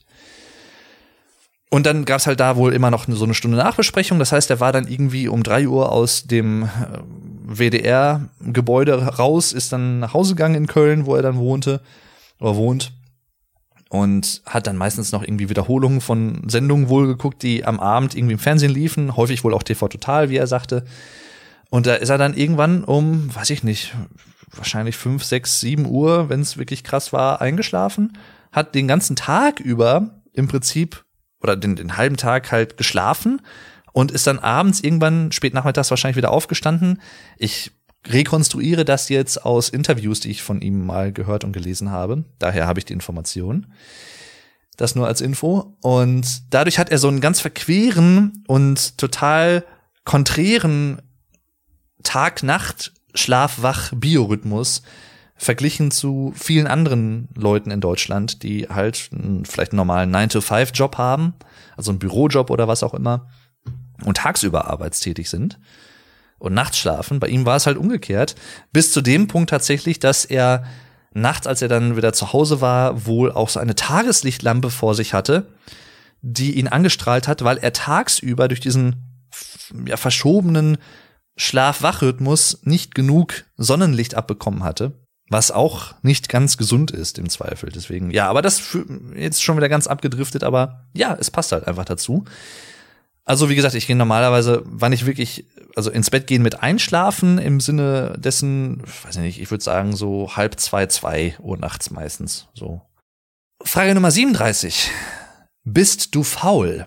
Ich schätze, viele Leute würden diese Frage mit Nein beantworten, obwohl sie es vielleicht sind, einfach weil man es selber vielleicht nicht wahrhaben möchte oder ja, das vielleicht nicht als faul erachtet oder so. Ich persönlich muss ich aber ehrlich gesagt sagen, ich würde mich als eher nicht faul bezeichnen, weil ich eine ziemlich strikte Arbeitsmoral habe andere würden jetzt vielleicht sagen, die jetzt wirklich sehr faul sind und vielleicht sich, die, die gerne Sachen machen würden, aber die Motivation nicht aufbringen können oder wie auch immer. Verschiedenste Dinge, die aber dann halt zu Hause sitzen und ich sag's jetzt mal etwas vulgär mit dem Arsch auf dem Sofa und kriegen den Arsch nicht hoch. Und das meine ich jetzt nicht vorwurfsvoll, sondern einfach nur schildernd. Denn die Leute können ja manchmal nichts für ihre Lethargie, weil die einfach darin gefangen sind und keinen Ausweg finden oder keinen haben, der, der sie an die Hand nimmt und motiviert und sagt, komm, ich begleite dich dabei und wir machen das jetzt zusammen ich glaube, das ist einfach das, was vielen Leuten leider fehlt. Und ich habe das nicht. Also ich, ich persönlich bin eigentlich jemand, der, ich merke das häufig schon mal auch, wenn ich Urlaub habe, dann habe ich manchmal so, dann weiß ich nicht, wie gesagt eben, was ich sonst normalerweise an Wochenenden mache, mache ich dann auch im Urlaub vielleicht, dann stehe ich morgens auf, mache mir einen Kaffee, mache mich fertig und so und guck dann irgendwie ein, zwei Stunden was auf der Couch oder so. Aber ich merke halt manchmal wirklich so, wenn ich das zwei Stunden lang gemacht habe, dass in mir so eine Art, in Anführungszeichen, Warnsystem aufkommt und sagt, du musst jetzt irgendwas machen. Du, du kannst jetzt nicht hier den ganzen Tag auf dem Sofa sitzen und irgendwie zum Beispiel irgendeine Serie bingen, also binge-watchen, also eine komplette Staffel einer Serie in einem Tag durchschauen, was ja viele Leute auch am Wochenende machen zum Beispiel, als Ausgleich zur Arbeitswoche oder so. Das könnte ich nicht. Also ich könnte es schon, ja, aber ich, ich würde es mir nicht erlauben. Also ich, ich, ich hätte immer dann immer so dieses intrinsische, also dieses interne in mir selbst existierende, nee, du hast heute noch irgendwie noch nichts wirklich Produktives gemacht, so, nee, das, das fühlt sich irgendwie komisch an. Ich weiß gleichwohl, dass das auch gefährliche Züge annehmen kann bei manchen Leuten, denn es gibt natürlich auch dieses, also das Gegenteil, es ist halt so zwei Pole im Prinzip ein Minuspol und ein Pluspol, die sich gegenüberstehen. Auf der einen Seite hat man vielleicht dann so dieses extreme Faulsein und überhaupt gar keine Motivation, also extreme Lethargie, überhaupt keine Motivation, irgendwas zu machen und man sitzt den ganzen Tag und vegetiert vor sich auf dem Sofa hin. Und dann gibt's halt aber auch das andere Extrem, dass man arbeitssüchtig ist im Sinne von, ne, also ich, man erlaubt sich keine Auszeit und keine Freizeit. Das ist halt so diese Work-Life-Balance, die dann auch in der Mitte, glaube ich, von beiden so ist, die so ein bisschen so dieses Spektrum zwischen, man erlaubt sich Freizeit, man hat aber auch eine Arbeitsmoral, wenn es um Arbeit geht, die gesund ist. So diese Balance zu schaffen, diese Balance, ist, glaube ich, nicht unbedingt einfach, aber durchaus essentiell für ein glückliches Leben, wie ich finde. Also so finde ich das für mich persönlich. Ich erhebe überhaupt keinen Anspruch, wie gesagt, allgemeingültige Aussagen oder Gesetzmäßigkeiten hier aufzuzeigen oder zu schildern. Ich kann das nur für mich persönlich in meinem Leben so sagen. Ich persönlich tendiere, glaube ich, tatsächlich eher zu der Seite, die eine sehr starke Arbeitsmoral hat. Aber zum Glück nicht zu dem Punkt, wo ich jetzt zum Beispiel nicht mehr ohne könnte. Ich habe jetzt nicht das Problem, aber mir fangen jetzt nicht die Hände an zu zittern, wenn ich jetzt an einem Wochenende bei Freunden zum Beispiel zu Besuch bin und bin überhaupt nicht zu Hause und konnte an dem Wochenende nichts machen. Also jetzt zum Beispiel nicht an Videos arbeiten oder so dann sitze ich nicht da und denke mir, oh scheiße, mm, und das fühlt sich nicht gut an. Nee, also das habe ich auch kein Problem mit. Das ist, das ist nicht das Ding. Ich glaube, es liegt halt auch einfach so ein bisschen, oder was auch so ein bisschen da hineinspielt, ist halt, dass ich einfach das liebe, was ich mache. Ich habe in dem Sinne ja ein Hobby zu einem Nebenberuf gemacht mit YouTube und so. Und auch das, was ich so hauptberuflich mache als Social Media Manager, das macht mir einfach Spaß. Auch diese Mixtur aus fest angestellt sein und selbstständig sein als Unternehmer, weil man beides halt hat und von beiden auch die, die Vorzüge genießen kann. Natürlich muss man beides unter einen Hut bringen und das ist nicht immer leicht, klar, aber ja, ich habe mich da mittlerweile, glaube ich, ganz gut eingependelt. Ich war am Anfang halt auch nicht so ganz sicher, wie, wie mache ich das? Und dann habe ich irgendwie einen Weg gefunden, um beides halt nebeneinander gut laufen zu lassen. Und das funktioniert super. Ich kann mich nicht beklagen deswegen meistens nach Feierabend, wenn ich dann gearbeitet habe und nichts anderes vorhab oder so, dann arbeite ich halt meistens noch mal irgendwie ein, zwei, drei, vier Stunden an Videos. Ich muss mich dazu nicht zwingen. Das ist halt das, worauf ich hinaus will. Also es ist jetzt nicht mit Zwang verbunden oder mit, ach, jetzt muss ich noch das Video schneiden oder ach, jetzt muss ich das Video noch drehen. Ich habe da immer Bock drauf. Ich habe, glaube ich, über 700 Videos jetzt mittlerweile auf dem German with Vlog Dave Kanal gemacht. Also ungelogen, ich glaube, kein einziges dieser Videos hat mir keinen Spaß gemacht bei der Entwicklung und bei der, der beim Filmen oder so bei der Produktion, sondern ganz im Gegenteil, es hat mir eigentlich immer Spaß gemacht. Jedenfalls, äh, ich würde eher beantworten, in dem Sinne, bist du faul? Nein. Ich kann mir aber hin und wieder, und das meine ich jetzt nicht mit Faulheit im negativen Sinne, sondern mit Faulenzen im positiven Sinne, also sich auch Auszeit gönnen, Vorhin zum Beispiel, ein gutes Beispiel, ich habe halt einfach statt nach anderthalb Stunden oder was dann aufzustehen und mich äh, an den PC zu setzen und irgendwie an Videos zu arbeiten oder so, ich habe mir einfach noch mal eine Stunde Zeit genommen, um in einem Buch zu lesen. Bewusst Zeit genommen und dachte mir halt so, ja klar, dann mache ich das jetzt halt. Ich habe da gerade Bock drauf, dann mache ich das einfach. So, ich musste mich nicht dazu zwingen, mir Freizeit selber zu gönnen. Und äh, ich glaube, wenn es dazu kommt, dann sind echt die Alarmglocken sollten sehr stark schrillen, finde ich persönlich. Aber gut, Frage Nummer 38. Als du ein Kind warst, als was hast du dich verkleidet zu Halloween? Ich habe mich zu Halloween, glaube ich, nicht wirklich regelmäßig verkleidet. Also wir hatten zu Karneval habe ich mich häufiger verkleidet. Das ist in Deutschland, glaube ich, eher noch so ein Ding als zu Halloween, obwohl mittlerweile, auch das ist natürlich aus Amerika nach Deutschland irgendwann rübergeschwappt. Ne? Süßes, sonst gibt's Saures, sagt man im Deutschen dann ganz gerne, ne? Sweets or otherwise there will be sour stuff. Also im Sinne von, ne, eigentlich eine Gewaltandrohung von Kindern gegenüber Erwachsenen, muss man einfach mal so sagen. Süßes, sonst gibt's Saures, sonst bin ich böse, sonst werde ich böse, wenn ich keine Süßigkeiten von dir bekomme. Du unbekannte Person, an deren Haustür ich gerade geklingelt habe, als Achtjähriger, Neunjähriger. Ja, ist immer wieder interessant. Das habe ich aber allerdings auch gemacht mit Freunden. Da kann ich mich dran erinnern, dass ich das zwei, dreimal gemacht habe. Da waren wir hier in der Stadt unterwegs und einfach mit so einer großen Tüte bewaffnet und dann von Haus zu Haus gezogen und dann, ne, Süßes, sonst gibt's Saures. Oder wir haben dann irgendwie irgendwelche Lieder gesungen, die dann so üblich waren. Ich weiß gar nicht mehr, welche das waren. Und ich meine, auch zu Karneval machen das viele deutsche Kinder gerade auch zu Karneval noch mal mehr, ich glaube so im in unserer deutschen Tradition verwurzelt oder in unserer deutschen Kultur einfach noch mal tiefer und fester verwurzelt als Halloween, obwohl wir das auch, wie gesagt, ne, auch adaptiert haben aus den USA.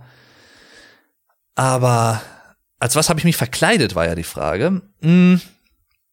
Also ich habe mich in der Schule, ich habe mich mal als Mickey Maus verkleidet, das weiß ich noch. Das hat Spaß gemacht. Da gibt's auch noch Fotos irgendwo von. Dann ja, auch da, ne, der Wandel der Zeit und des Zeitgeistes wird deutlich. Wir haben uns damals, ich war 98 bis 2002 in der Grundschule und ich glaube in der zweiten oder dritten Klasse dürfte das gewesen sein, also 99, 2000 rum. Da haben wir uns, wir haben uns dann auch jedes Jahr da irgendwie verkleidet und sind verkleidet in die Klasse gekommen und haben dann halt so ein bisschen einen lockeren Schultag gehabt mit irgendwie Musik hören und Mandalas malen oder irgendwelche Spiele spielen oder so. Was auch cool war, und da haben sich auch viele, und ich glaube, ich mich auch irgendwann mal als Indianer verkleidet, wo man heutzutage wahrscheinlich sagen würde, ei, ei, ei, es ist aber diskriminierend und rassistisch und was weiß ich was alles, ne, füge weitere Adjektive hier ein. Ja, ne, Zeiten ändern sich. Ich will mich da jetzt gar nicht zu äußern oder so. Also ich will da jetzt kein Wert oder Werturteil fällen. Das soll jeder selber irgendwie für sich beurteilen. Aber damals zum Beispiel, ja, ich war sicherlich auch mal als Indianer verkleidet oder als, als Sheriff war ich mal verkleidet, das weiß ich noch. Und mir fällt gerade ein, ja, ich war auch ein, zwei Mal zu Halloween verkleidet, als ich schon längst erwachsen war. Da war ich oh, 25, 26, 27, 28 um den Dreh rum, weil der liebe Get Germanized YouTuber und sehr guter Freund von mir, der liebe Dominik, nämlich am 31.10. Geburtstag hat. Und ich glaube, also da war ich unter anderem, weil er halt an Halloween Geburtstag hat, hat er meistens seine Geburtstagsfeier mit einer Halloween-Kostümfeier oder Party. Ich wollte beides gerade verbinden und Farty sagen, aber ja, eine Furzfeier. Ähm er hat beides halt miteinander verbunden. Also man musste sich nicht unbedingt verkleiden, aber eigentlich haben es alle immer gemacht. Und da war ich einmal als so, so ein Horrormönch. Im ersten Jahr war das, glaube ich, 2015. Da gibt's auch Vlogs auf meinem YouTube-Kanal dazu. Sehr, sehr lustig. war auf jeden Fall sehr cool. Und dann war ich einmal als Rick Grimes von The Walking Dead verkleidet, das weiß ich noch. Also halt so ein bisschen als Sheriff im übertragenen Sinne, als Cop. Puh, als was war ich denn noch verkleidet? Ich weiß es gar nicht mehr. Das äh, war so das eigentlich. Frage Nummer 39. Oh, das muss ich googeln, das weiß ich nicht. Was ist dein chinesisches Sternzeichen? Oh. Als großer Fan der Spyro-Spiele, ne, der kleine lila Drache, ich würde mich freuen und generell, ich mag Drachen sehr. Ich würde mich freuen, wenn es ein Drache wäre. Ich, wahrscheinlich ist es jetzt irgendwie eine Ratte oder irgendwie sowas. Ich guck grad mal. 13.07.1991 ist mein Geburtsdatum. Geburtstag. Tippen müsste man können. Chinesisches Sternzeichen. Aszendent, Wahres plus chinesisches Sternzeichen. Ach, das ist ja auch eine Wissenschaft für sich, ne? Also mein eigentliches Sternzeichen ist der Krebs. Äh, ach ja, bei, in, in China ist das ja noch mal anders äh, auch unterstaffelt nach Geburtsjahren, glaube ich, und Jahrgängen. Mal kurz gucken, 91. Und zwar, ich bin eine Ziege. Ja. Am 13. Juli 1991 war oder ist das chinesische Sternzeichen die, die Ziege. Ziege Eigenschaften. Haben wir denn da? Dies, welches ich nun zitieren werde, steht geschrieben auf horoskopbox.de slash chinesische minus Sternzeichen slash ziege.html, um das komplett zu betonen. Und äh, ja, hier steht der Ziegemann. Der Ziegemann ist ein sehr gefühlsbetonter Mensch, der viel Persönlichkeit ausstrahlt. Er hat großes Selbstvertrauen und kann andere Menschen sehr gut motivieren und begeistern. Seine Arbeit verrichtet er mit großem Ehrgeiz und Genauigkeit, braucht aber auch die notwendige Anerkennung dafür. Privat ist er eher der Typ Träumer, der ein sehr sensibles Gemüt hat. Er ist mehr der Pessimist im Leben und ist stets von irgendeiner Sorge erfüllt. Deshalb achtet er immer darauf, dass er genug Geld hat, um damit ein zufriedenes Leben zu führen. Also es trifft nicht zu 100% zu, aber ich meine, das ist natürlich mit Horoskopen, das sind immer so Allgemeinplätze, die dann gesagt werden, wo möglichst viele Leute irgendwas in sich finden und dann sagen, ja, das passt auf mich und so, ne? Äh, ist ja, wie gesagt, auch einfach psychologisch sehr interessant wie diese Mechanismen da funktionieren und warum viele Leute da so krass drin investiert sind. Aber ich würde sagen, also früher hätte ich das mehr unterschrieben mit diesem, ich bin eher ein Pessimist. Mittlerweile bin ich eigentlich eher ein Optimist. Denn zum Optimismus gibt's, wenn man das wirklich einfach mal durchdenkt, keine Alternative. Was bringt es dir, ein Pessimist zu sein? Es bringt dir einfach praktisch nichts. Ganz, wenn man pragmatisch an das Leben herangeht und an den Alltag, den man so hat, bringt es dir 0,0 ein Pessimist zu sein. Es bringt dir einfach nichts. Aber sehr vieles andere, nicht alles, aber vieles andere würde ich unterschreiben. Großes Selbstvertrauen kann andere Menschen sehr gut motivieren und begeistern. Das hoffe ich mal. Das müssen andere beurteilen. Das ist natürlich auch so ein bisschen eines der Ziele, die ich letztendlich auch mit dem YouTube-Kanal im Rahmen der deutschen Sprache und Kultur verfolge. Große Ehrgeiz, Genauigkeit. Ja, ich bin da schon ziemlich perfektionistisch veranlagt, wenn es um solche Sachen geht, definitiv. Privat ist er eher der Typ Träumer. Ja, ich, das kann auch gut sein. Also sensibles Gemüt, ja. Da würden vielleicht manche das auch eher negativ konnotieren, ne? Oh, das ist ein Sensibelchen oder so. Aber nö, also ich bin sehr feinfühlig, würde ich schon behaupten.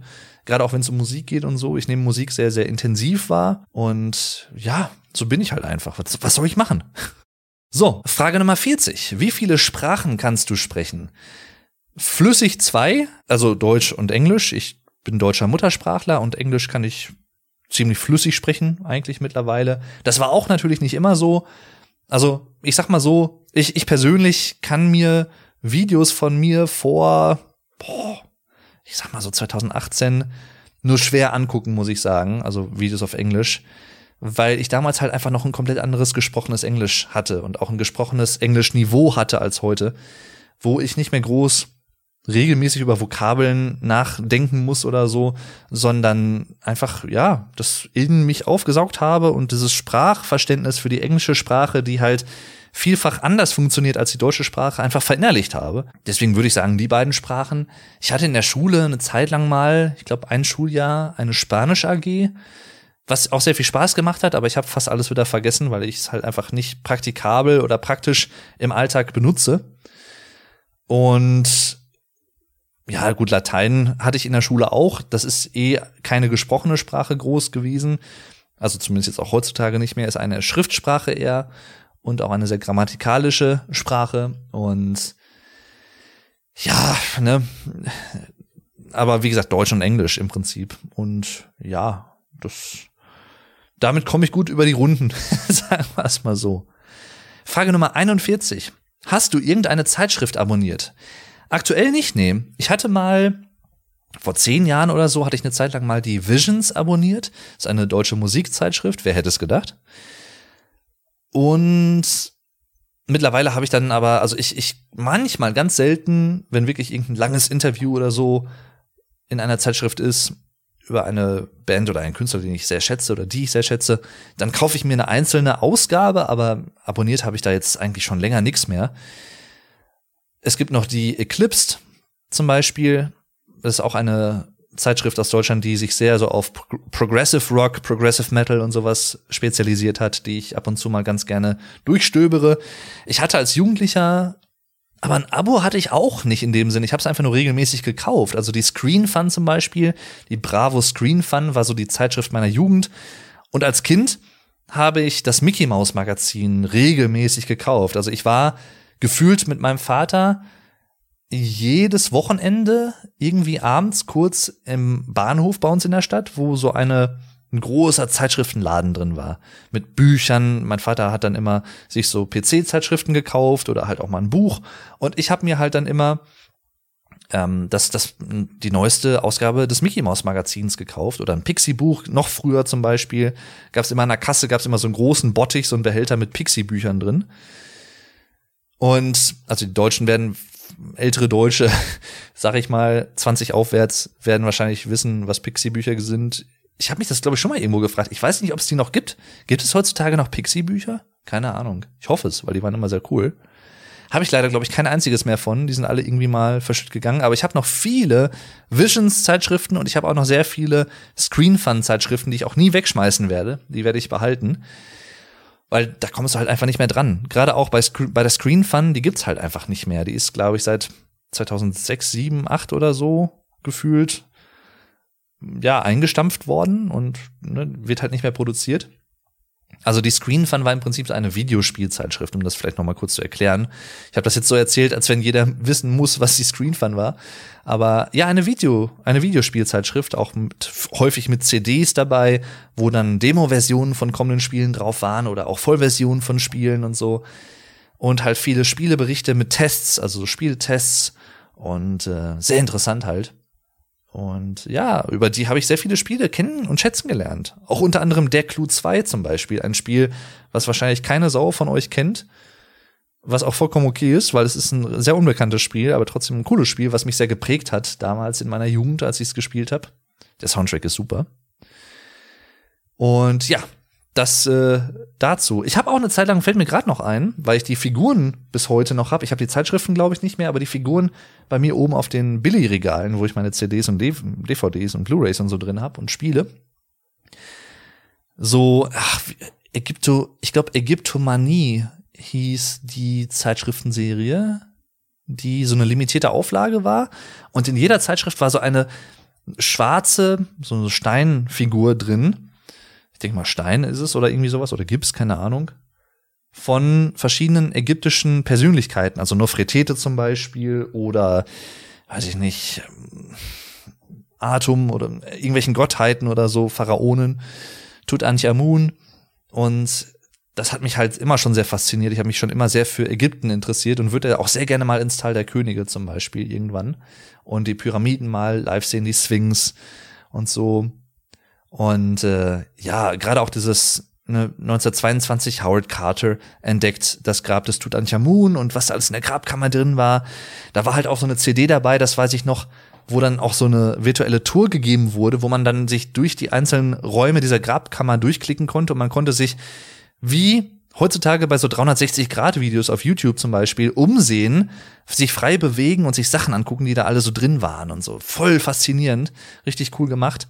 Und ja, ach, das war schön. Aber die Zeitschriften habe ich irgendwie nicht mehr. Ich weiß auch nicht, ob ich die irgendwann alle mal entsorgt habe oder vielleicht habe ich sie auch noch irgendwo und ich weiß es nicht mehr.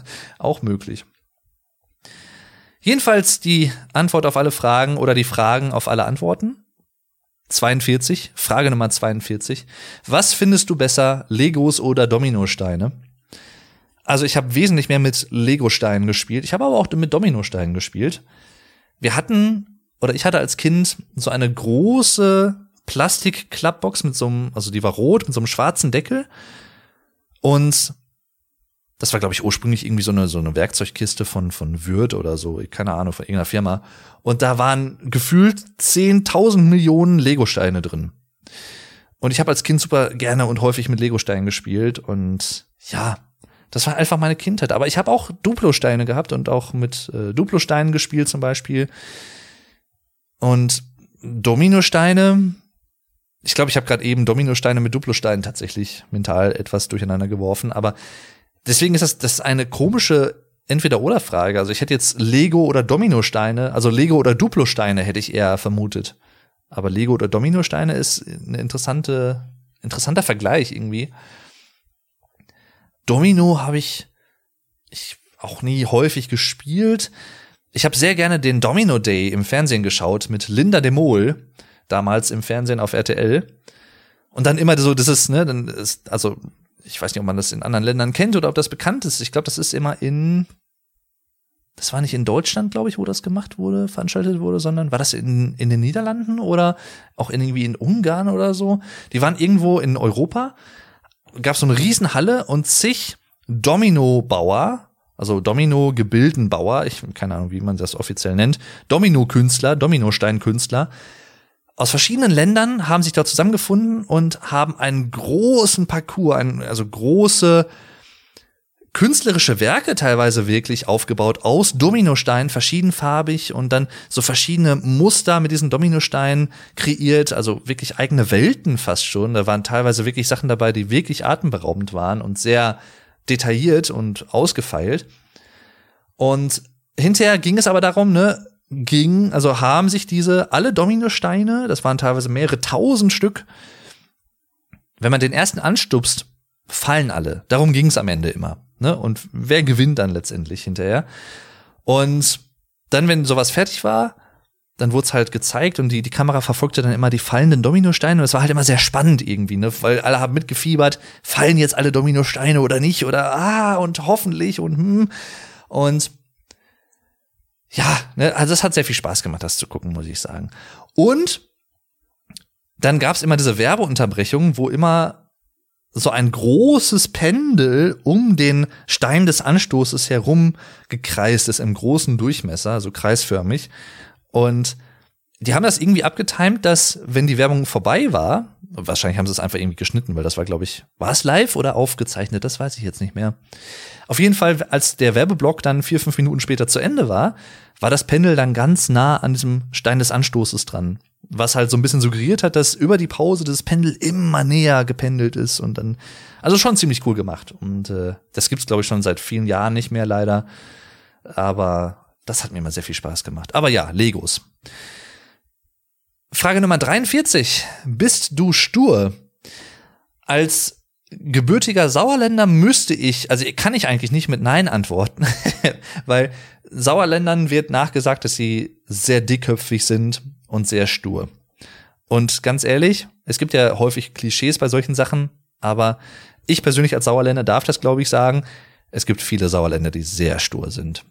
Und so, so, ja, im Sauerland, wir haben da so verschiedene Ausdrücke dafür, auch so ein bisschen so brömmelig oder bräsig oder ne, so sehr, äh, das, das kommt halt auch so ein bisschen, oder ich denke mal, das geht auch so ein bisschen Hand in Hand hier und da bei vielen älteren Personen des Sauerlandes vielleicht auch mit so einer gewissen sehr wertkonservativen Haltung und immer diesem Skeptizismus neuem, neuen Entwicklungen gegenüber erstmal so, das, das Neue ist erstmal so ein bisschen arg, das wird argwöhnisch beachtet und nee, wir wollen eher das Alte bewahren und wir wollen nicht irgendwas Neues wagen. Was leider, finde ich persönlich, auch mit eines der größten Probleme oder eines der größten oder etwas, ich drücke es anders aus, etwas ist, was ich persönlich sehr schade an meiner Region finde, muss ich sagen, dass wir so sehr auf längst etablierte Formen, Industriezweige zum Beispiel auch setzen, dass wir zwar auch viele Weltmarktführer hier im Sauerland haben, auch gerade hier im Hochsauerlandkreis, in Arnsberg auch, gerade aus der Leuchtenindustrie zum Beispiel, Trilux, viele andere Leuchtenhersteller, also ne, Arnsberg und auch gerade der Stadtteil Neheim zum Beispiel wird halt auch als die Leuchtenstadt bezeichnet, betitelt. Wir haben auch Klör zum Beispiel hier sitzen, die so Waffeleisen und technische Geräte machen. Oder Umarex zum Beispiel, Sportwaffenhersteller, weltweit bekannt. Und äh, auch der hat, glaube ich, auch die Walter PPK macht der. Hatte ich auch, glaube ich, schon mal an anderer Stelle erzählt. In einer Folge, wo es nämlich um meine Heimat ging, das Sauerland und äh, ich und so. Und zwar war das nämlich Folge Nummer 40. Also falls ihr euch dafür interessiert, woher ich komme und meine Heimat, das Sauerland und Deutschland, diese Region Deutschland sozusagen, hört euch gerne Folge 40 an. Also wir haben hier schon vieles zu bieten und wir können durchaus auch gut auftrumpfen, was viele wirtschaftliche Aspekte angeht. Aber ja, viele Sauerländer sind stur. Ich könnte jetzt ein paar Beispiele nennen, auch von Leuten aus meinem näheren Umfeld. Das lasse ich an dieser Stelle einfach mal, weil das ist halt teilweise auch einfach privat und ich möchte auch keinen bloßstellen. Bin ich persönlich stur? Also wenn ich ehrlich bin, müsste ich wahrscheinlich sagen, in gewisser Hinsicht bin ich das hier und da. Beispielsweise mit meinem YouTube-Kanal. Also ich habe das in der letzten Folge, glaube ich, auch angesprochen. Ich würde halt nie zum Beispiel irgendein mir nicht nahestehendes Thema behandeln, was aber vielleicht möglichst viele Klicks bringen könnte oder viral gehen könnte oder so, würde ich nicht machen. Da bin ich stur, weil ich mir selber treu bleibe, weil ich authentisch sein möchte und bleiben möchte. Und wenn ich keinen Spaß daran habe, was ich mache, dann merken das im Zweifel auch die Zuschauer. Und davon hat niemand was. Und auch ich persönlich nicht. Deswegen, da bin ich, was sowas angeht zum Beispiel, bin ich durchaus sehr stur. Aber das finde ich auch nicht negativ. Ganz im Gegenteil. Also, das ist halt immer so die Sache, ne, stur. Der Starrsinn ist natürlich in erster Linie etwas, wo viele Leute eher so negative Gedanken mit verbinden, aber es ist halt nicht alles immer so entweder oder oder schwarz und weiß, sondern da gibt's manchmal auch mehrere Schattierungen und Arten und Farben und Formen und was auch alles. 44. Wer ist besser? Thomas Gottschalk oder Markus Lanz? Ist diese Frage jetzt auf Wetten das bezogen, würde ich sagen, Thomas Gottschalk, definitiv. Also, ich meine, Markus Lanz hat auch keinen schlechten Job gemacht mit den vier, fünf Folgen, die er dann noch moderiert hat. Und dann wurde es ja eingestampft. Aber das war halt einfach zum Scheitern verurteilt, weil wenn du jemandem wie Thomas Gottschalk bei Wetten das in die Fußstapfen folgst, dann kann das eigentlich nur schiefgehen. Das ist einfach so. muss, da muss man auch ehrlich sein. Da kannst du noch so gut und enthusiastisch und motiviert dabei sein, aber es ist halt einfach, ja, der, der Spirit ist dann einfach nicht mehr derselbe. Kann er ja auch nicht sein. Ist ja auch logisch. Was die Talkshow-Qualitäten angeht, ist sicherlich Markus Lanz für mich der bessere. Also ich, viele Leute schimpfen ja über Markus Lanz, dass er ne, viele Gäste nicht ausreden lässt und dann immer dazwischen geht und so. Und ich, es gibt auch einige Sachen, wo ich auch sage, ja, da hat er so, wie soll ich sagen, so, so, so Eigenarten an sich, wo er häufig dann auch Leute schon mal nicht mehr ausreden lässt und dann die nächste Frage schon anfängt oder irgendwie dazwischen geht, wenn gerade so eine spannende Diskussion am Laufen ist und so ja, vielleicht muss man das als Moderator einer solchen Talkshow auch hier und da in einem gewissen Sinne machen. Kann ich nicht beurteilen, ich bin das nicht. Aber ich kann verstehen, wenn Leute das blöd finden. Sagen wir es mal so. Unterscheidet das Markus Lanz von anderen Talkshow-Moderatoren aus anderen Sendungen jetzt nicht unbedingt. Die machen das im Zweifel genauso. Also ich schaue hin und wieder ganz gern mal so politische Talkshows und Markus Lanz ist ja teilweise auch eine politische Talkshow ich schaue es ganz gerne. Es kommt halt immer auf die Gäste an und auf die Themen, aber damit steht's und fällt's halt für mich persönlich. Aber meistens sind da sehr interessante Themen und auch gesellschaftlich relevante, aktuelle Themen dabei. Und ja, ich, ähm, ich lasse das zum Beispiel manchmal dann auch einfach nebenbei laufen, wenn ich irgendwie einen Haushalt mache oder wenn ich an Videos arbeite, lasse ich manchmal irgendwie auch Markus Lanz oder irgendwas anderes nebenbei laufen, wo ich nicht immer fixiert drauf sein muss, aber was ich halt nebenbei trotzdem mitbekommen kann und aufschnappen kann und ich kann da ganz gut multitasken. Und deswegen würde ich sagen, Markus Lanz. Er hat ja auch einen Podcast mit dem deutschen Philosophen und Buchautor, Publizisten Richard David Precht zusammen der einfach Lanz und Precht heißt, ne, als Podcast. Und den höre ich auch ganz gerne, wenn die beiden sich austauschen. Das heißt halt nicht, dass man mit allen Sachen immer einverstanden ist oder derselben Meinung ist. Darum geht's ja auch überhaupt nicht, sondern ein Meinungsbild von anderen Leuten zu gewissen gesellschaftlich relevanten Themen zu bekommen, die uns alle irgendwie tangieren, ob wir es wollen oder nicht. Das ist nicht eine Frage des Wollens, sondern es ist einfach so. Der Krieg in der Ukraine zum Beispiel ist etwas, was uns alle in Deutschland tangiert, ob wir es wollen oder nicht.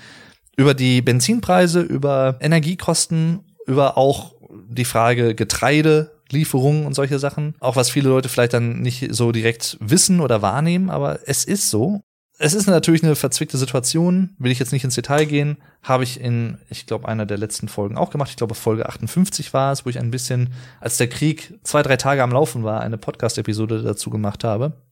Nachdem Olaf Scholz, der deutsche Bundeskanzler, seine Zeitenwendenrede im Bundestag gehalten hat, von wegen 100 Milliarden Euro Sondervermögen für die Bundeswehr hat er geplant und so, ähm, war eine sehr spannende Zeit und ist natürlich auch immer noch eine spannende Zeit. Was ich leicht sagen kann als jemand, der nicht direkt involviert ist, sondern in Deutschland sitzt und äh, ne. Jedenfalls ja, ich mag beide, muss ich sagen, aber was aktuellen oder aktuelle Medien angeht, die aktuelle Medienlandschaft, ich weiß gar nicht, ob Thomas Gottschalk überhaupt noch irgendwas aktiv macht aktuell, was das angeht, irgendeine Talkshow. Der hatte ja mal irgendwie, ich glaube, eine Talkshow vor sechs, sieben Jahren noch mal angefangen die dann aber, glaube ich, nach sechs, sieben Folgen wieder eingestellt wurde, weil keiner, keine Saudi geguckt hat, glaube ich. Und ähm, ich habe ja eine Folge davon mal geguckt oder so, und das war's. Aber ja, Markus Lanz, ne, läuft für ihn, würde ich mal sagen. 45. Hast du jemals eine Seifenoper gesehen? Was ist denn, also eine Soap Opera? Das ist immer, das ist immer so ein Begriff, den ich natürlich kenne, aber ich frage mich immer, was da speziell alles drunter fällt oder was man darunter versteht. Also ist sowas wie King of Queens eine Soap Opera? Oder ist dann eine Soap Opera dann doch noch mal was anderes? Oder hör mal wer da hämmert. Oder im Englischen heißt es ja Tool Time. Werkzeugzeit. Äh, ja weiß ich nicht. Ja dann sowas ja. Ich habe früher mal die Camper hieß das glaube ich auf RTL habe ich mal geguckt eine Zeit lang. Ich habe eine Zeit lang auch hinter Gittern der Frauenknast auf RTL geguckt. Ich habe auch mal Frauentausch regelmäßig geguckt als Jugendlicher Was ich nie geguckt habe, muss ich sagen, ist sowas wie How I Met Your Mother zum Beispiel, hat mich nie gejuckt. Hat mich nie interessiert, habe ich nie geguckt. Aber ja, ne, das ist so meine Antwort darauf. Frage Nummer 46. Hast du Höhenangst? Ich hätte so sporadisch würde ich mal sagen, ja. Aber eigentlich ist das die falsche Perspektive, weil ich glaube, viele Leute, die von sich behaupten, dass sie Höhenangst haben, haben eigentlich nicht Angst vor der Höhe per se, sondern Angst davor zu fallen. Oder keine Kontrolle zu haben. Ich glaube, was ich eher habe, wenn ich jetzt zum Beispiel auf einem Hochhaus wäre und da gibt es so eine Aussichtsplattform mit so einem niedrigen Geländer vor mir oder auf, es gibt ja im Grand Canyon diese Glasplattform, diese Aussichtsplattform, auf die man gehen kann und dann unter sich diesen Canyon sieht. Ich hätte nicht das Problem damit, ich glaube, da drauf zu gehen per se und dann auch über so einen ein gut hohes Geländer, sag ich mal, hinunter zu gucken. Auch wenn man dann so ein, also ich habe dann so ein, so ein leicht mulmiges Gefühl durchaus auch. Und ja, das wäre jetzt auch nicht meine Lieblingsbeschäftigung sicherlich.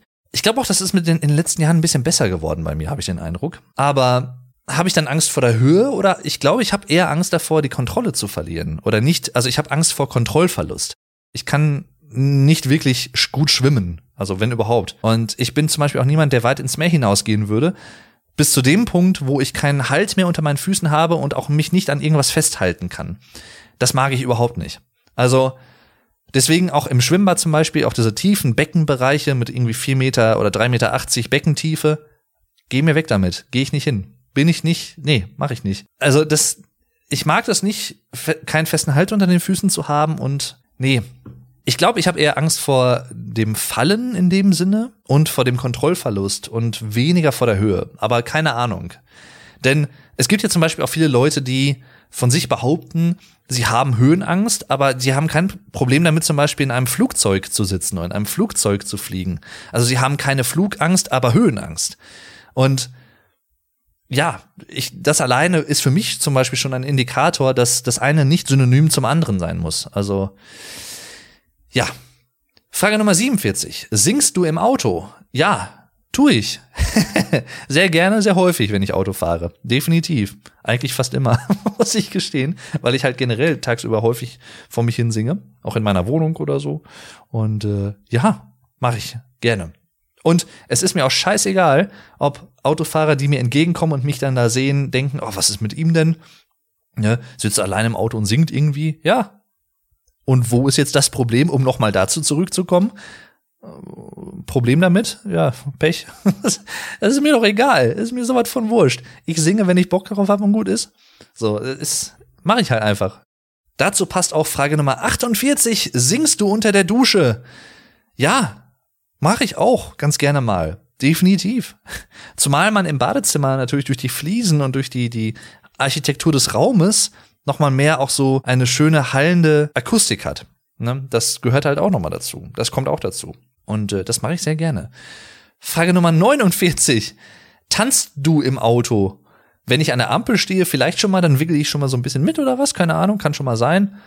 Aber also das jetzt eher weniger.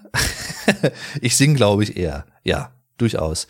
Was ich manchmal aber mache, wenn, wenn das als Tanzen durchgeht, halt wie gesagt, wenn ich vor Ampeln stehe oder vor einem Bahnübergang und ne, Schranken sind unten und ich muss warten, bis der Zug durchgefahren ist, dann spiele ich auch schon mal so ein bisschen Air Drums oder so. Ja, mache ich gerne, macht Spaß.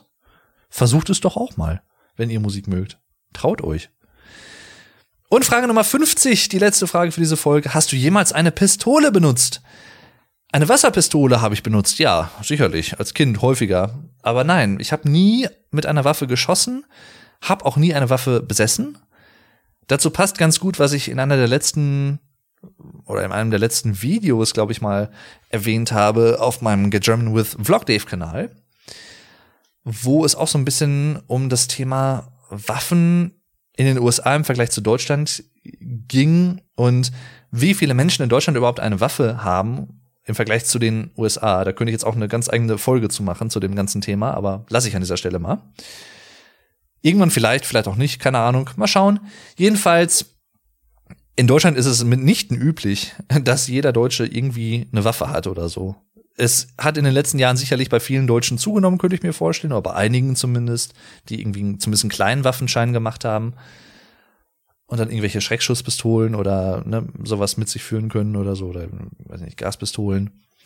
Was da alles drunter fällt, ich kenne mich da auch nicht so wirklich gut aus, deswegen möchte ich jetzt nicht zu viel darüber erzählen, aber nee, habe ich nie die Notwendigkeit für gesehen, habe ich nie gehabt, war ich auch nie groß interessiert dran, muss ich gestehen. Also, ne, ich, wir hatten auch nie, also es gibt im Sauerland gerade auch hier viele Familien, die glaube ich auch Jäger in der Familie haben, also jagende Personen, Jäger, Jägerinnen.